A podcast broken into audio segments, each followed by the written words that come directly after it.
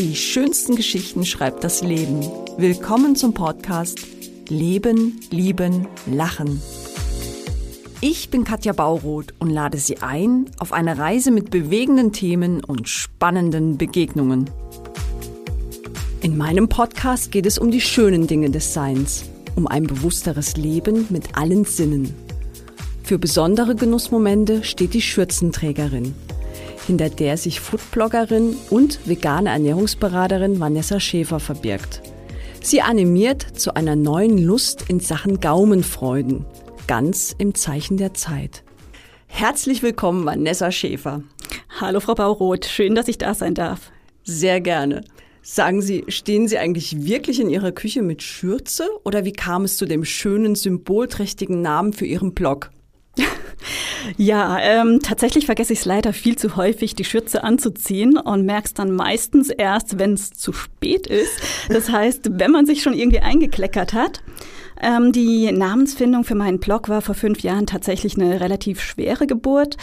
Einerseits wollte ich keinen Namen haben, der ausschließlich mit Essen zu tun hat, um mich nicht von Anfang an zu 100 Prozent auf ausschließlich Food und so weiter festzulegen, weil ich ja gar nicht wusste, ob das Ganze auch so angenommen wird, wie ich mir das vorgestellt habe. Zum anderen war es aber auch sehr schwierig, einen Namen zu finden, der einerseits was aussagt, aber noch nicht so ausgelutscht ist oder auch noch nicht als Wortmarke irgendwie eingetragen und geschützt ist. Das heißt, äh, es war letztendlich so ein bisschen auch die Wahl nach dem Ausschlussverfahren. Und äh, ja, Schützenträgerin, ich mag natürlich auch dieses kleine Wortspiel, das dahinter steckt. Sehr schön. Als ausgebildete Redakteurin und Hobbyköchin vereinen Sie Beruf und Leidenschaft mit der Schützenträgerin. Das klingt für mich ja ein Stück weit wie ein Lebenstraum, oder? Lebenstraum ist jetzt vielleicht ein bisschen hochgegriffen, aber natürlich lässt mir dieses Hobby Freiheiten, die ich jetzt in meinem normalen Job als Redakteurin so nicht habe. Das heißt, ich kann mir die Themen aussuchen, die ich im Blog aufgreifen möchte. Ich kann Kooperationsangebote auch ablehnen, wenn das Profil des Unternehmens beispielsweise nicht zu mir oder zu meinen Werten passt. Diese Freiheit kann ich mir allerdings nur rausnehmen, weil ich eben nicht darauf angewiesen bin, meine Brötchen mit dem Blog verdienen zu müssen. Und das ist in der Form natürlich schon ein Luxus. Ja, und klar, als Hobbyköchin macht es natürlich auch Spaß, zunächst in der Küche mit den Zutaten zu jonglieren und hinterher das Ganze dann nochmal in den Worten zu verarbeiten. Sie haben gerade die Werte angesprochen. Jetzt beschreiben Sie auf Ihrem Blog Schützenträgerin vor allem den fleischlosen Genuss, haben sich dort auf vegetarische, sogar vegane Gerichte spezialisiert. Gab es hierfür einen konkreten Auslöser? Der Blog ist letztendlich so 100% Vanessa, 100% ich. Das heißt, ich habe damals begonnen mit dem Bloggen, als ich selber Vegetarier war. Das heißt, anfangs wurden dann auch ausschließlich vegetarische Rezepte aufgetischt. Mit meiner Ernährungsumstellung dann hin zur Veganerin hat sich das natürlich geändert. Von da an wurden dann ja vegane Themen, vegane Rezepte auf einmal präsent. Das heißt, ja, die Weiterentwicklung, die ich persönlich gemacht habe, die findet man letztendlich auch auf dem Blog und es wird in die Richtung dann auch so weitergehen. Wie muss ich mir das denn bei Ihnen vorstellen? Experimentieren Sie jetzt Tag und Nacht in Ihrer Küche, um neue Gerichte zu kreieren? Oder greifen Sie sogar auf bestehende zurück und arrangieren diese vegan oder vegetarisch? Ja, also es geht tatsächlich in meiner Küche gar nicht so wild zu, wie man sich das eventuell vorstellen mag. Also es gibt auch genügend Tage, da bleibt die Küche tatsächlich kalt, weil ich jemand bin, der gerne auch immer für zwei Tage kocht. Und auch nicht jedes Gericht, was ich letztendlich koche, ist letztendlich auch für den Blog bestimmt. Ähm, wenn ich jetzt für den Blog explizit koche, muss man sich das ein bisschen anders vorstellen, wie wenn ich jetzt einfach für mich koche. Das heißt, der Aufwand ist natürlich größer, es wird alles abfotografiert, da steht dann eine Tageslichtleuchte in der Küche, bis dann letztendlich das Essen am Ende im Kasten ist, abfotografiert ist, das Licht stimmt, die Kulisse stimmt und so weiter, ist das Essen meistens schon kalt oder zumindest nur noch lauwarm. Und ähm, das will man sich natürlich auch nicht jeden Tag geben. Also der Genuss bleibt dann ein bisschen auf der Strecke, weil man muss es dann nochmal aufwärmen und so weiter. Ähm, ja, beim Kreieren von neuen Rezepten orientiere ich mich tatsächlich gerne an fremden Küchen. Also ich bin selber ein großer Fan der indischen Küche, der arabischen Küche, der asiatischen Küche. Und natürlich, wenn ich die aufgreife, kriegt das automatisch auch so einen europäischen Touch durch mich allein schon. Ja, und weil Sie es angesprochen haben, klar, die Neugier, auch konventionelle ähm, Gerichte einfach zu veganisieren, die ist natürlich da. Hin und wieder versuche ich mich deswegen dann auch aus Soja irgendwie oder Seitan, so Sachen wie Bratwürstchen zu machen oder Gulasch oder keine Ahnung, Hackbällchen, was es alles gibt. Ähm, nicht, weil ich jetzt sage, ich habe diese enorme Fleischeslust, ich brauche das jetzt vielleicht gerade, sondern einfach, weil das Experimentieren so unglaublich große Freude macht. Also stimmt es hinterher, was die Konsistenz angeht, passt es vom Geschmack, muss ich vielleicht noch ein paar Gewürze reingeben und so weiter. Also es macht unglaublich viel Freude und vor allem eben dann, wenn es am Ende auch hm, ja, schmeckt. Das klingt wirklich super. Nochmal eine Frage, wenn Sie so in, zum Beispiel für Ihren Blog kochen, Sie haben es gerade beschrieben mit der, mit der Tageslichtleuchte und dass Sie alles fotografieren müssen. Wie, wie lange bräuchten Sie da etwa so für, ich sag mal, für ein durchschnittliches Gericht, äh, wo, wo man ohne diese ganze Fotoarrangements äh, vielleicht nur eine halbe Stunde in der Küche stehen würde? Können Sie das etwa sagen zeitlich? Also ich denke, man kann da gut ein Drittel von der Zeit nochmal mit draufrechnen. Holla, das ist natürlich ordentlich. Da steckt sehr viel Arbeit und eben aber auch Genuss drinne. Sie haben es eben schon erwähnt, dass Sie mittlerweile vegan leben. Ich bin totale Käseliebhaberin und äh, kann leider auch den Thüringer Bratwürsten selten bis gar nicht widerstehen. Wie, wie ist es Ihnen gegangen? Wie, wie sind Sie dazu gekommen? Und haben Sie denn auch diesen Verzicht eben auf tierische Produkte lernen müssen? Ja, also ich habe bis 2015 immer extrem gern Wurst und Fleisch gegessen. Also Fleischkäsebrötchen, saure Nieren, mm. Kotelett, also äh, das volle Yummy. Programm. genau. Und bis zum Tag X habe ich auch immer selber gesagt, also ich, ich könnte niemals auf mein Fleisch oder auf meine Wurst, auf ein Brot verzichten. Das heißt, das, was Sie da beschreiben, das kenne ich eigentlich allzu gut von mir selber. Ähm, nachdem sich allerdings bei mir im Kopf dann dieser Schalter umgelegt hatte, war es dann tatsächlich so, dass das Ganze einfach keine Frage mehr. Also es gab das war keine Frage, es gab kein Zurück mehr. Ich habe auch keine Sekunde das Gefühl gehabt, dass ich jetzt auf einmal auf irgendwas verzichten müsste. Ganz im Gegenteil, weil es war ja auch niemand da, der mir jetzt was verboten hätte. Also ich hätte ja jederzeit, wenn ich gewollt hätte, einfach wieder zum Würstchen oder keine Ahnung, zum Stück Käse oder was auch immer greifen können. Aber ich hatte das Bedürfnis nicht, weil mir einfach ähm, nichts gefehlt hat. Ja, ganz im Gegenteil. Es ist tatsächlich so, dass ich, seit ich mich pflanzlich ernähre, eine völlig neue Art zu kochen für mich entdeckt habe. Meine Küche ist heute vielseitiger, sie ist gewürzreicher und ausgewogener, wie sie, sie jemals war als Mischköstler. Also man kann das gar nicht zu vergleichen. Ich habe jetzt inzwischen auch Zutaten in meinem Küchenschrank, da wusste ich vor fünf, sechs Jahren gar nicht, dass es die überhaupt gibt oder geschweige denn, wie man die überhaupt einsetzt und so weiter. Ähm, ja, also ich glaube, viele haben so ein ganz falsches Bild von einer veganen Ernährungsweise. Pflanzliche Ernährung ist es nicht per se irgendwie fad und langweilig, sondern ganz im Gegenteil. Sie ist halt sehr bunt und abwechslungsreich, nährstoffreich, aromenreich und es macht unglaublich viel Spaß, da einfach rumzuprobieren. Ich kriege gleich wirklich Appetit, Frau Schäfer. Das ist ja. aber Sie haben, Sie haben es auch gerade schon gesagt, Sie, dass, dass es da teilweise auch Zutaten gibt, die Sie selbst nicht kannten. Und jetzt haben Sie natürlich auch Familie, haben Freunde. Wie haben denn die damals darauf reagiert, als Sie dann gesagt haben, ole, ich bin Veganer? ja, also der Prozess lief ja ein bisschen anders ab. Ich habe ja am Anfang gar nicht hingestellt und gesagt, jetzt bin ich Vegetarier oder ich bin jetzt Veganer. Das war ja eher bei mir so ein bisschen ja, mal gucken, wo das Ganze hinausläuft. Aber klar, ähm, im Umfeld bei mir gab es am Anfang natürlich auch großes Unverständnis. Also ich habe damals mhm. die Ernährungsweise äh, auf vegetarisch umgestellt, das war mitten in der Grillsaison. Und ich weiß noch, ich war bei meiner Mutter dann zum Grillen eingeladen und habe dann gesagt, nee, Vanessa, äh, nee Mama, ich esse heute nur einen Schafskäse. Und, ja, aber letzte Woche hättest du doch das auch noch gegessen und so weiter. Also es war einfach die Akzeptanz noch nicht so da. Und man muss natürlich auch ganz klar sagen, ähm, seit ich mich vegetarisch oder noch stärker halt vegan ähm, ernähre, die Essenseinladungen im Umfeld sind natürlich deutlich zurückgegangen.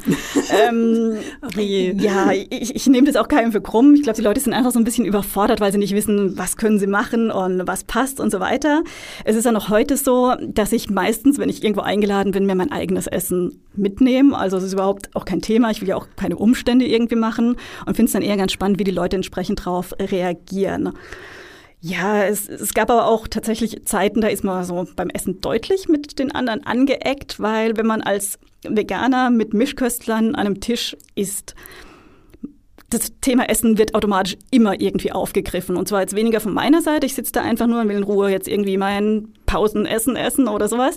Ähm, aber das wird bei den anderen am Tisch automatisch thematisiert. Und dann kommen so Fragen wie, mm -hmm, was isst du da? Ja, wie und es schmeckt und woher nimmst du deine Proteine? Also so schon so ein bisschen so ein madig machen von dem, was ich da jetzt gerade auf dem Teller habe. Das, das, kann heißt, doch nicht gesund sein. Äh, äh, ganz genau, ja und Nährstoffmangel ja. und was weiß ich was, genau. Und die die Mischköstler habe ich inzwischen gemerkt, die gehen ohne dass man irgendwie das Thema anschneidet automatisch auf so eine Abwehr, in so eine Abwehrhaltung und äh, auch in so eine Rechtfertigungshaltung als Veganer, ich weiß nicht, wie oft man es eigentlich zu hören bekommt, dass die anderen dann sagen, also, also ich esse ja nur ganz, ganz selten Fleisch und wenn dann nur Biofleisch oder sowas wie, ich kaufe nur beim Metzger meines Vertrauens und so weiter. Ähm, das ist inzwischen echt so, so ausgelutscht, man kann es nicht mehr hören, weil man weiß ja, was eigentlich dahinter steckt. Am Anfang habe ich mich tatsächlich dann auch noch so auf so Gespräche eingelassen, vielleicht so Zahlen und Fakten angeführt, aber auf Dauer ist einem das einfach zu anstrengend. Also inzwischen gucke ich, wenn das Gespräch sich irgendwie in so eine Richtung entwickelt, dass ich da so ein bisschen abblock und versuche, das wieder auf ein anderes Thema zu lenken, weil man es einfach nicht mehr, man kann es nicht mehr hören. Ja, genau. Ja, das kann ich gut verstehen.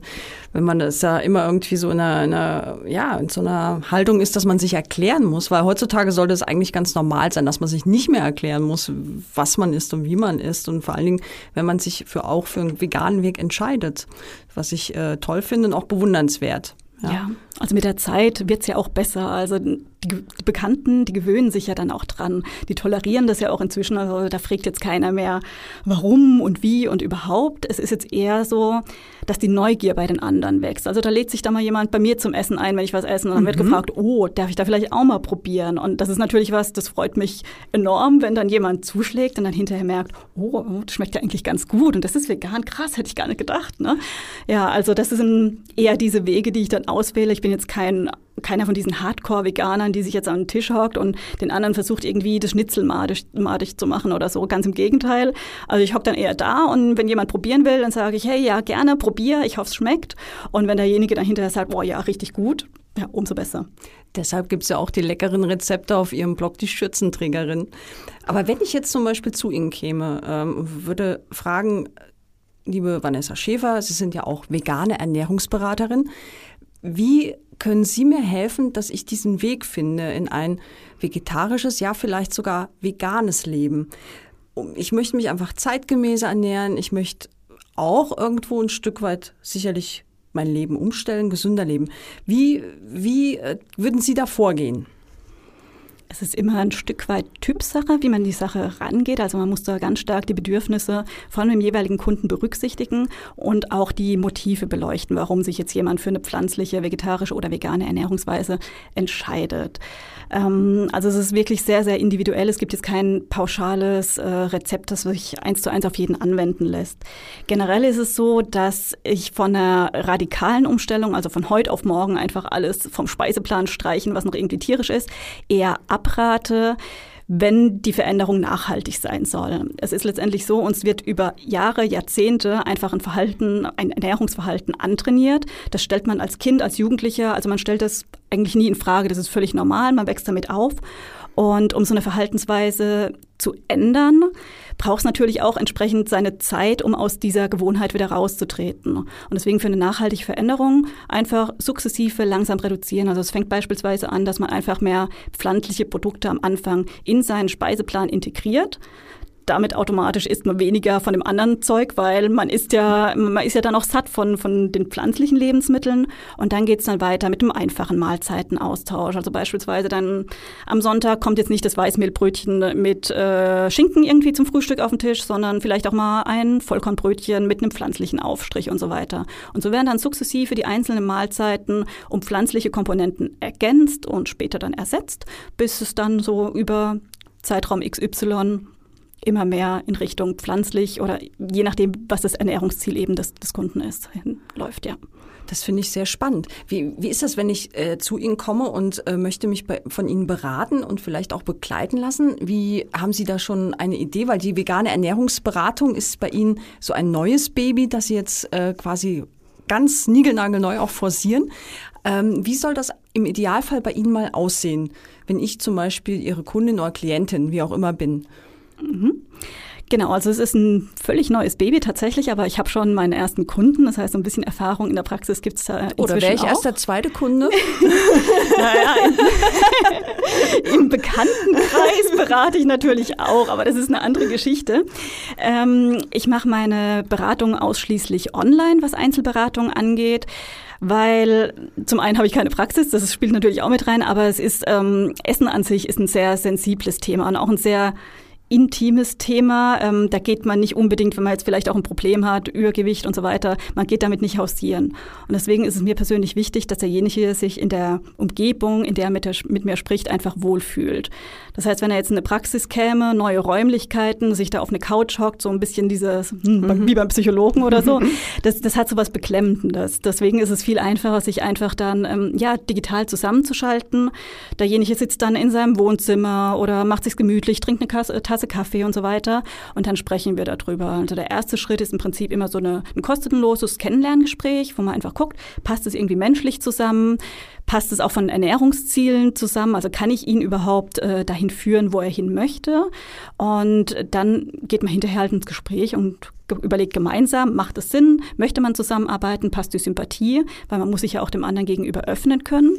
Genau, und dann geht es letztendlich weiter. Also dann gibt es Erstberatung, Folgeberatung, gibt aber auch Coaching-Pakete. Also es gibt das, was der Kunde letztendlich ähm, braucht ähm, neben Beratung an sich, also es gibt ja nicht nur Worte, es finden dann auch so Sachen statt wie Küchencheck. Das heißt, man, man guckt einfach mal, was ist jetzt beim Kunden gerade noch im Küchenschrank, was möchte er vielleicht auch dabei behalten, was möchte er auf Dauer aber eigentlich an Produkten nicht mehr in seinem Schrank haben, wie lässt sich das adäquat ersetzen, auch von den Nährstoffen her, dass er trotzdem alles bekommt, was der Körper so braucht. Es gibt auch eine Einkaufsberatung, das heißt, was sollte regelmäßig auf dem Einkaufszettel stehen, wo finde ich das überhaupt im Supermarkt und so weiter und so fort. Also es ist sehr, sehr vielseitig und durch meine Arbeit als Bloggerin gibt es natürlich auch äh, Rezepte obendrauf, ja. Das ist ja fast nicht nur für Einzelpersonen, sondern durchaus auch für, für Unternehmen, äh, Schulen und Kindergärten sehr relevant, äh, was Sie da ansprechen. Ich könnte mir schon vorstellen, weil ja auch diese, diese Lebensweise, gerade auch für unsere Kinder, ähm, dahin geht, dass es gesünder werden soll, wieder äh, zurück zu den Wurzeln auch, saisonal, regional, dass da durchaus äh, auch Sie eine sehr gefragte Beraterin werden könnten. Ist das so auch so ein bisschen in Ihrem Portfolio mit drin? Genau, das ist auch einer der Schwerpunkte, einfach diese, ich nenne es mal Großküchenberatung, egal ob das jetzt Kindergärten, Schulen, Krankenhäuser, Reha-Einrichtungen und so weiter sind.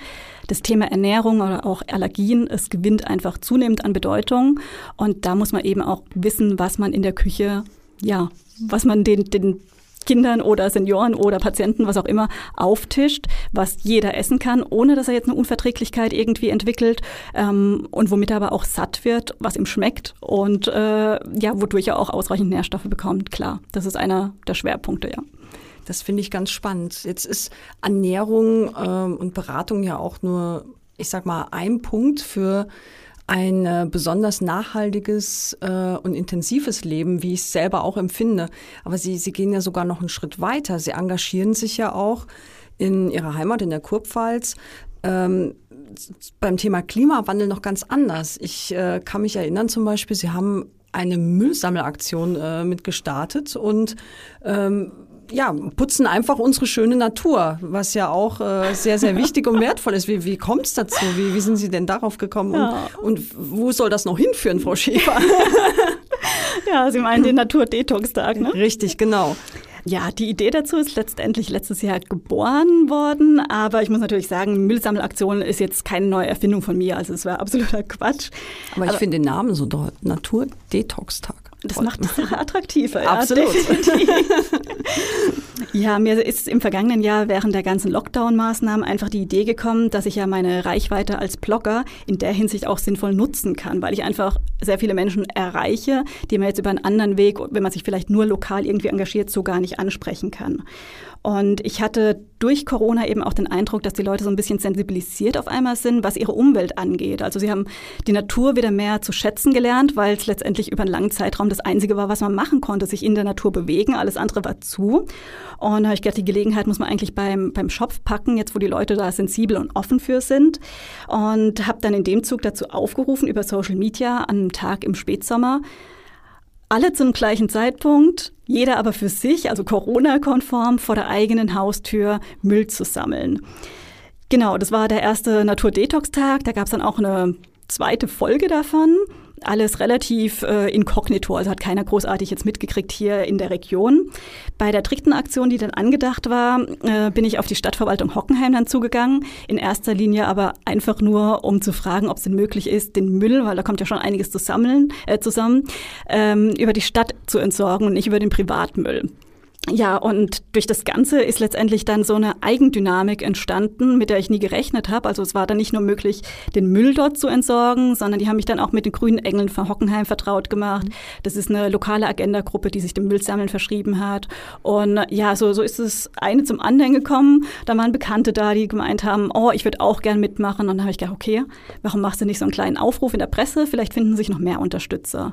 Und dass es letztendlich dann über 30 waren, ähm, ja, damit habe ich selber nicht gerechnet. Ich war positiv überrascht und finde es natürlich absolut klasse, ja.